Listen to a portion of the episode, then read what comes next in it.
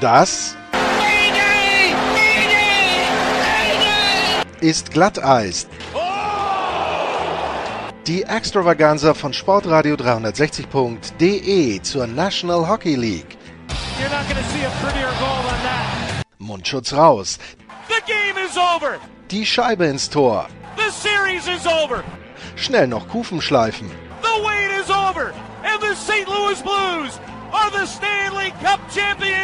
Und hier ist euer Gastgeber, Lars Marendorf.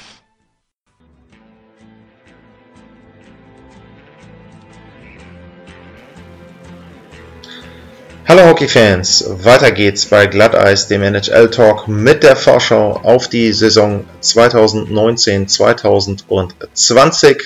Und in dieser Folge geht es um die Boston Bruins.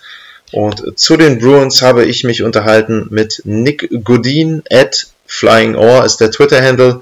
Nick ist der Gründer der ja, Fanseite Bruins Diehards. Die haben auch einen äh, Podcast zu den Boston Bruins und Nick hat mit mir über ja, die Enttäuschung nach Spiel 7 im Stanley Cup Finale geredet, über die Vertragssituation bei den Boston Bruins und ein bisschen auch auf die neue Saison vorausgeschaut, was da von den Braunbären zu erwarten ist und wie er da ja, die Chancen sieht, dass Boston wieder ins Stanley Cup Finale zurückkehrt. Viel Spaß mit dieser Folge.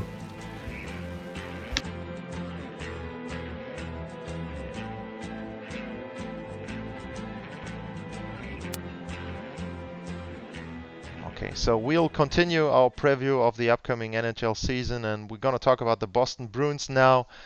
And I'm happy to have online from Maine, uh, I heard, Nick Godin. Nick, you're um, outside of Boston. Um, good to have you on the show. Hello, Nick. Hey, how are you? Thanks so much for having me. Excited about that. Yeah, you mentioned I'm outside of Boston. You kind of have to be if you want to get anywhere because the traffic's so terrible in Boston. So Maine's a good, good safe spot when it comes to traveling. Okay, Boston as well. I've, I haven't been to Boston, but I've been to other U.S. cities where there's uh, pretty bad traffic. Let's let's put it that way. Um, you're the founder of Bruins Diehards. Um, it's a blog, um, but you also have a um, podcast. You're the co-host of Bruins Diehards podcast, um, hosted by uh, Big Heads Media. Um, you talk about the Bruins there. You cover the Bruins. Um, can you give our audience a little um, summary of um, your background of following the Bruins, what you guys do, how you cover the Bruins? I think you've got a show every Thursday uh, on, so um, that's something that people who are interested in the Bruins can follow. Yeah, what do you do around the Boston Bruins um, to um, yeah give the fans what they need? Yeah, no, definitely. Appreciate you asking. So, yeah, I mean, my, my hockey fandom started uh, back when in the QMJHL, the Quebec Major Junior Hockey League, had a very popular team in a, in a town called Lewiston, Maine. Uh, they were the Lewiston Maniacs. And that's sort of where I grew to loving hockey so much. And of course, the most local team was the Boston Bruins. Uh, so, watched the Boston Bruins throughout my entire childhood and, and up until now. And once I hit high school, I was like, why not start covering the team? Why not write about the team? I'm a very opinionated guy, so I kind of wanted just a, a surface to put all my words and thoughts. And um, yeah, just kept growing with it and growing with it. And uh, me and a guy out of Boston, uh, his name is Mark, decided to create uh, Bruins Diehards, which is this huge, it's become a huge platform uh, for Bruins fans. It's more community based, right? We are just the fans as well and giving fans what they like to hear, and that's opinions, um, but not like too bad hot takes, except I did have a hot take where I said that Charlie McAvoy won't be in Boston in three years. We can get into that later. But um, yeah, and, and we do this podcast with Williams Broadcasting. John Williams been on radio for 35 years in New England, and uh, everything's sort of fall together. Um, I, I had a short stint working with the Providence Bruins, the uh, Boston Bruins AHL team, and, and that was fun as well. But but happy doing a little bit more of the content creation. Uh, creation.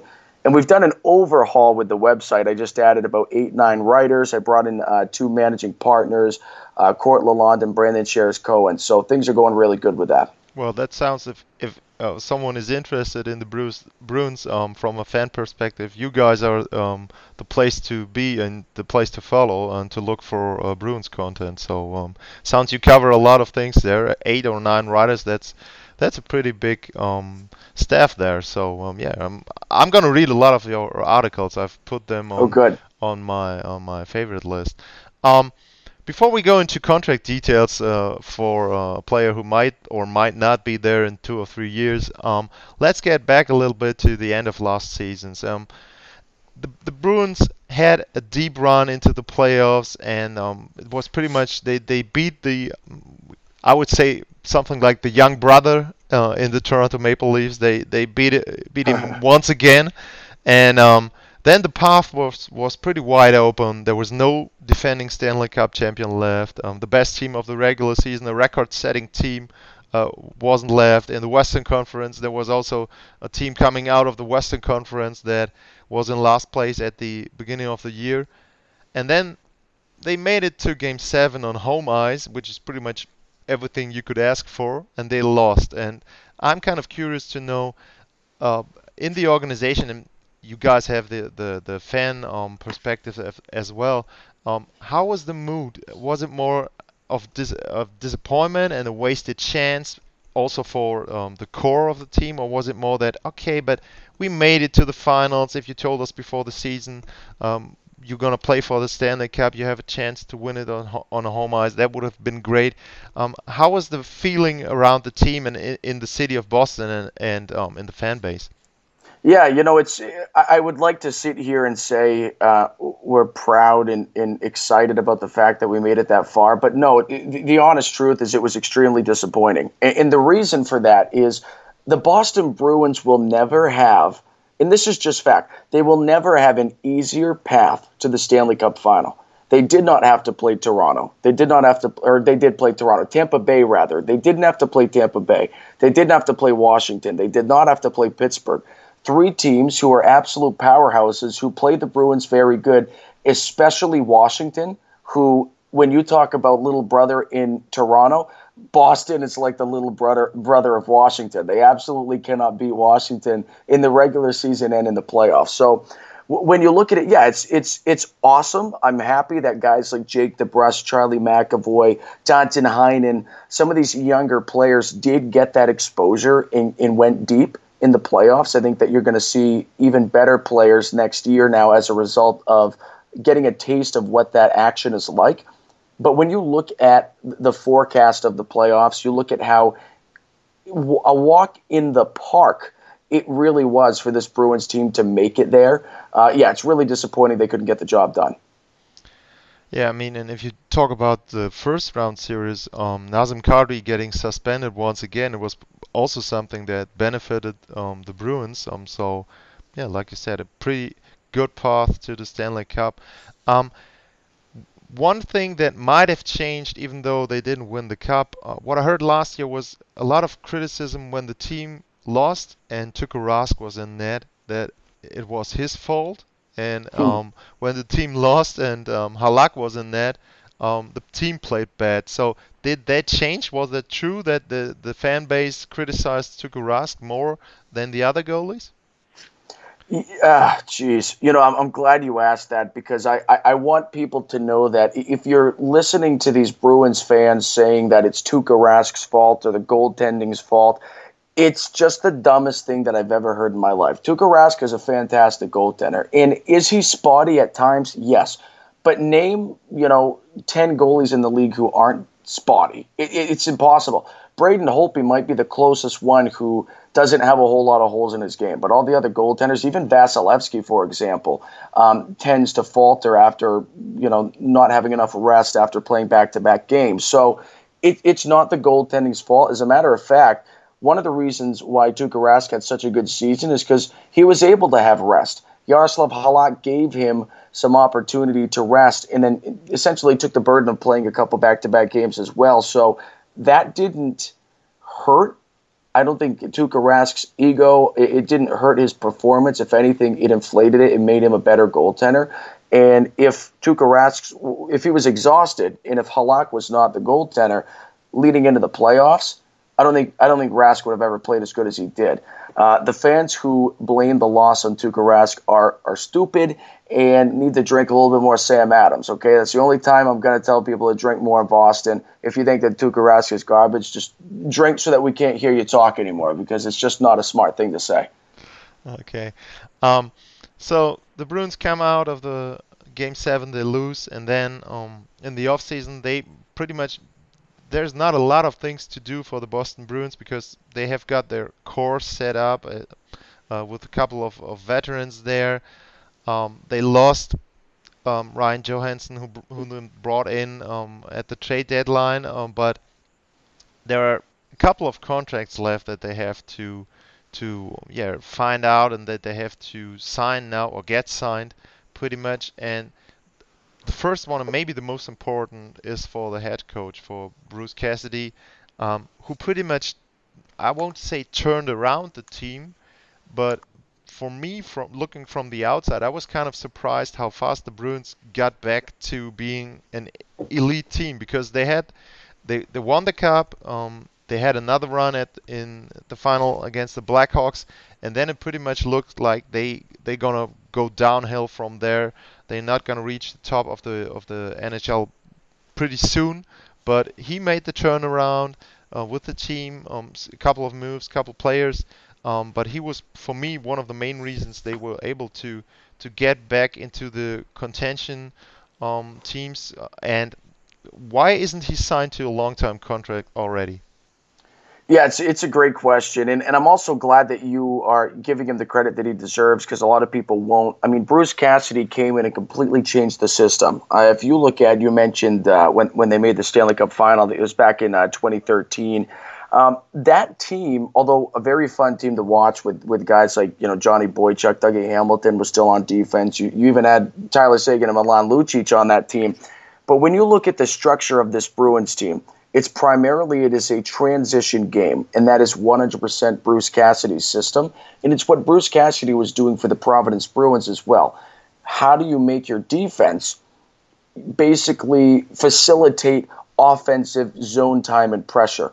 And that's why you've got guys like Charlie McAvoy, Torey Krug, Matt Grzelcyk, who are very good at moving the puck. And of course, you still have Zdeno Char. he's your captain, and he's he's not going to turn into this transitional defenseman. He's been playing his entire career as a stay at home guy. Um, but even Kevan Miller, for example, has, has found a way to, to change his game to supplement Bruce Cassidy's system. So he is by, I guess I wouldn't say by far, but he's right up there with guys like Carlo and McAvoy as very, very important to sign and sign quickly to a long term deal.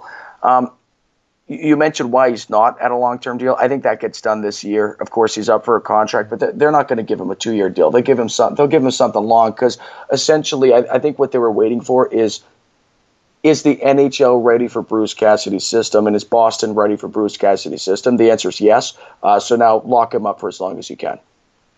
Um, just a short, um, yep. Other part, um, you mentioned Zdeno Chara. Um, he's been durable for the whole time he's been in Boston. And I guess maybe in the um, last season we saw a little bit of of him slowing down, finally age catching him. Um, do you think there's there's any chance, or I think he's gonna go one by one um, after his contract. He's got one year left, and then he's gonna see um, how much he's left and how healthy is it, he is. Um, do you think there's we might have even seen, or we might see the last season of, of Chara in Boston and in in the NHL. Yeah, it's it's very possible. Uh, I, I wouldn't be surprised if this was uh, Zdeno Chara's last season in the NHL. He, he's still extremely athletic. Uh, I think he could still outperform in, in terms of the gym, uh, in terms of how that goes. I think he could still outperform a lot of the guys in the locker room. But uh, yeah, he's he's a little bit slower. When you look at the way the league has transitioned, uh, it, it's speed it's primarily speed. And, and, when you have a guy like Zdeno Chara, even like David Backes, I'm going to mention Lucic again, James Neal, it's difficult for players like that to, to find a way to catch up to that speed because they've been playing the game a certain way for so long. Um, so, yeah, I, I agree with you. If he plays more than, than one year, his his contracts are going to be one by ones for, for sure, you know, whether it be two by ones, regardless. He's not going to get any more than a one year deal or an extension going forward. But if you think about it, the longer you keep a guy like Chara around, when you have Brandon Carlo and, and McAvoy and, and defensemen who are who are young and essentially still growing, the better they they are off at developing as players, right? So I think that it's necessary to keep him around as a leader and as not as a coach, but to develop these guys to become the next big thing. Uh, and we saw that with Brandon Carlo in the playoffs. Yeah, technically, um, the Bruins have Carlo and McAvoy, but they are not signed to a contract either, just like their coach. So um, that's the next thing we're going to talk about. Um, you mentioned them; both are key parts of the young defensive core the Bruins have. They are young, mobile defensemen who can initiate offense. They're um, pretty durable as well for for their age, I, I think. So um, it's also that's the next question. Why aren't those guys signed already? I mean, but I can understand it. if you look around the league, um, it's a strange situation and it's something that the league hasn't seen before. There are so many RFAs not signed. I mean, yeah. uh, Sebastian Aho pretty much is the only one, and he got an offer sheet, which happens every 10 years in average, probably. So um, there are so many restricted free agents around the league. You got Winnipeg with Laine, Rantanen in Colorado.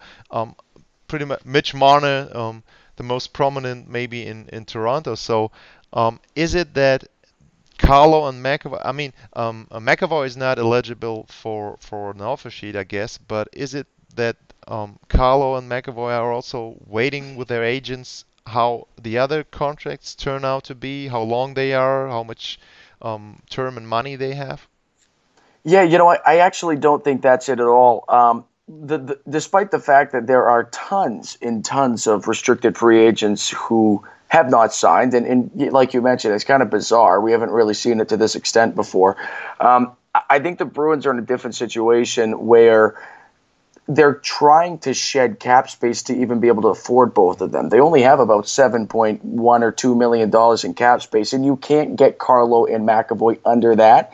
So I think Sweeney's trying to be as smart as possible right now as a matter of fact, I know he is. He's trying to move some uh, cap, whether that be trading the six million dollar cap hit that David Backes is, has in the books to play in your fourth line, or dealing guys like John Moore, uh, who's got like a two point seventy five uh, contract, or even Kevan Miller, who's got two point five million dollars on the books too. At this point, when you think about the Bruins' future uh, on defense on the blue line, it really is Carlo and McAvoy, and you have to lock them up long term if possible. So you kind of have to get rid of those guys who have those, whether it be middle of the pack or smaller contracts. I would say Kevan Miller's two point five million dollar cap. It's not that significant, but might be necessary to move to be able to lock up Carlo and, and McAvoy for you know at least five years. You would hope. I I wouldn't really want them to bet on themselves. I'd want to lock them up. But when you think about the leadership, like uh, when you think about David Pastrnak taking like a $6.66 million contract, uh, Patrice Bergeron, Brad Marchand taking a hometown discounts, it sort of sets that expectation that you should do the same thing. So I wouldn't be surprised if McAvoy, maybe Carlo will get paid fair around $5 million, but I wouldn't be surprised if McAvoy takes a little bit less money. Yeah, you got your facts straight. I've got the, the cap friendly page open. And um, yeah, like you mentioned, a lot of players, um, a lot of uh, wingers and centers between six and seven point two million, and then you got um, Chara.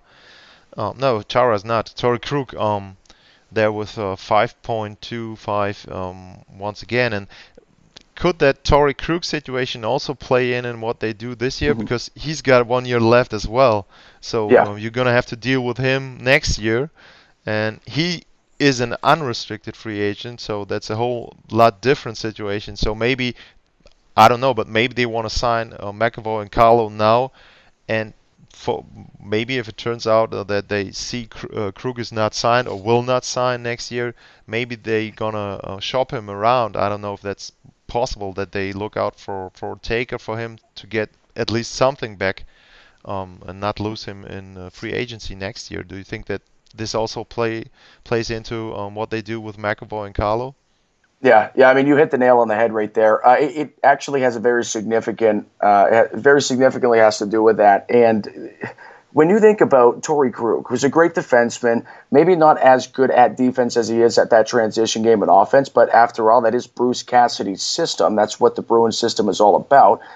If he goes to the open market as an unrestricted free agent, you're talking about $8 million contract being thrown at him left and right from a lot of different teams. So the Bruins have to be very smart about this. I know that Torey Krug wants to stay in Boston. Uh, that's become very clear. But at the same time, if somebody's throwing eight or nine million dollars at you, that becomes a little convincing, right? Um, so you ask about a trade. I said this on, on my show, and I believe this truly. If you get to the trade deadline and the Bruins' path to a Stanley Cup does not look very certain, you can kiss Torey Krug goodbye. They will trade him. Um, and I also think the contracts they sign, whether McAvoy takes a hometown discount or if he wants seven, eight million dollars a year, that will also play a role in uh, the the the possibility of Torey Krug staying in Boston, where right now it, it doesn't look like it would happen easily. Uh, you, would have to get David Backes' contract off the books for sure to keep Torey Krug around. If you don't, it's not possible. Not happening. Yeah, and how do you think the path for the Bruins will look next season? If you, I mean, you mentioned that um, it might be a difficult outlook for them compared to uh, the one they had this year. I mean, the the division is strong. Uh, Tampa is not going to go away. They're going to be. I mean, I they, they can't really improve their regular season, but they're going to be much more focused and uh, determined when the playoffs come around. Toronto, okay, you gotta wait for Mitch Marner, but he's gonna sign eventually, so they're gonna be a strong team. I think they improved a little bit in in the defensive end. Florida is coming around. Um, they got a new yeah. coach, a new goalie, so um, the division is is deeper. It was already maybe the best division if you look at the top three teams in the league. Now it's gonna get deeper as well. Um, do you think the Bruins might have problems to, to get home ice um, advantage? I mean, I, I would rank them as a playoff team, yes, but um, I'm not sure that they're, they're going to get a home ice in the first round. Yeah, I agree with you completely. I don't see them being one of the top teams in the league next year. And, and I don't think it's because they're a bad team. I think it's because uh, you've seen this over the past couple seasons with the Bruins. Kind of reminds me of the New England Patriots a little bit. They sort of sit there, they don't do as much adding onto the team as their opponents do, right? So you've seen uh, Toronto add. Um, I'm trying to remember the defenseman that they just brought in, Tyson Barrie, Tyson Barrie right? They just Colorado, they just yeah. brought exactly. They just brought in Tyson Barrie, who is an unbelievable defenseman, and, and they don't. That, and, and in addition to that, Kadri can't be suspended in the first round now. Exactly. You're exactly right. That's probably the biggest part of it, right? Um, and, and I've heard rumors that Jake Gardiner's likely signing with Toronto. He's coming back, right? So their defense is going to look a lot better next year um, than it did last year, and they still played the Bruins pretty good. You mentioned Florida. Florida looks like a really good team as well. Yeah, I don't anticipate the Bruins being a top team. I, I would also be very, very shocked if they went as deep as the conference finals as well. Um, I don't expect the Bruins to win a Stanley Cup. They didn't add what they're hoping for is guys like Studnicka, these young rookies, Anders Bjork, can come into the mix, have unbelievable training camps, and sort of provide the same thing that uh, Marcus Johansson did, right? And and Charlie Coyle, who is still with the Bruins, but their sort of playoff performance when those guys like Marchand and Bergeron, Pastrnak were not playing well, who can take it to the next level? Uh, the Bruins are kind of leaning on their young rookies, where teams like Tampa Bay, Toronto, and Florida ended up adding very, very capable and good uh, free agents onto their roster. So I'd be shocked if the Bruins made it as deep as they did last year. Hopeful, but I, I wouldn't put money on it. Nick, some very good points you made there. A lot of good content. I think not only Bruins fans, but people who wanted to know a little bit in general about the team got a lot of facts now for the upcoming season and for what the Bruins did in the offseason and maybe they're going to do in the next couple of days or weeks to sign the players and their coach. Um, thanks for taking the time. Um, like I said, um, I really appreciate it and um, yeah, I, I'll give a shout out. I'm gonna um, post the link to your uh, podcast, to your blog as well when I um, put the show on. So um, thanks again for your time and yeah, maybe we can talk later in the season. Maybe we can do a playoff preview. Um, I would be happy happy about that. So um, thanks um, up until now for your time. Yeah, Lars, really appreciate it. Thanks so much. And let's hope the Bruins actually make the playoffs so that we can have that conversation.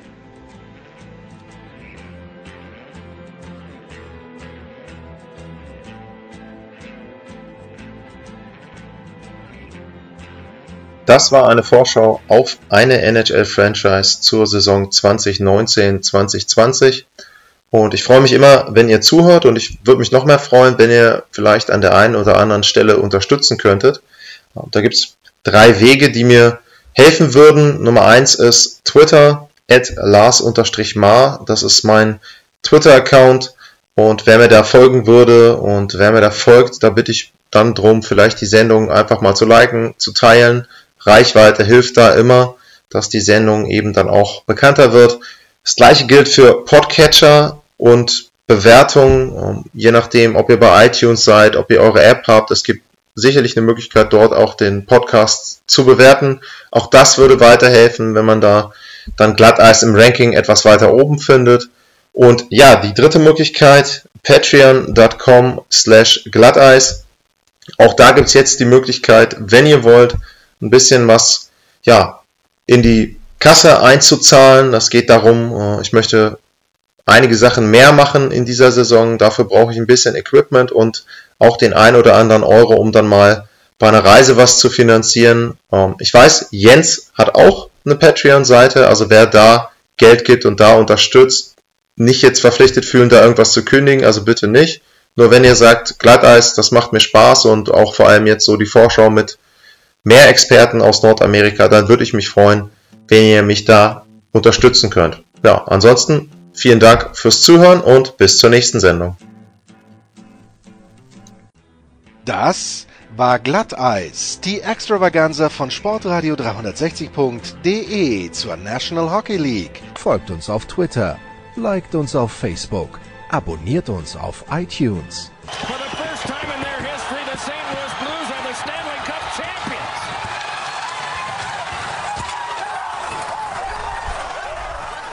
Und verpasst nicht die anderen Highlights auf sportradio360.de, wie zum Beispiel die Big Show, jeden Donnerstag neu. Good morning, good afternoon and good night Boston!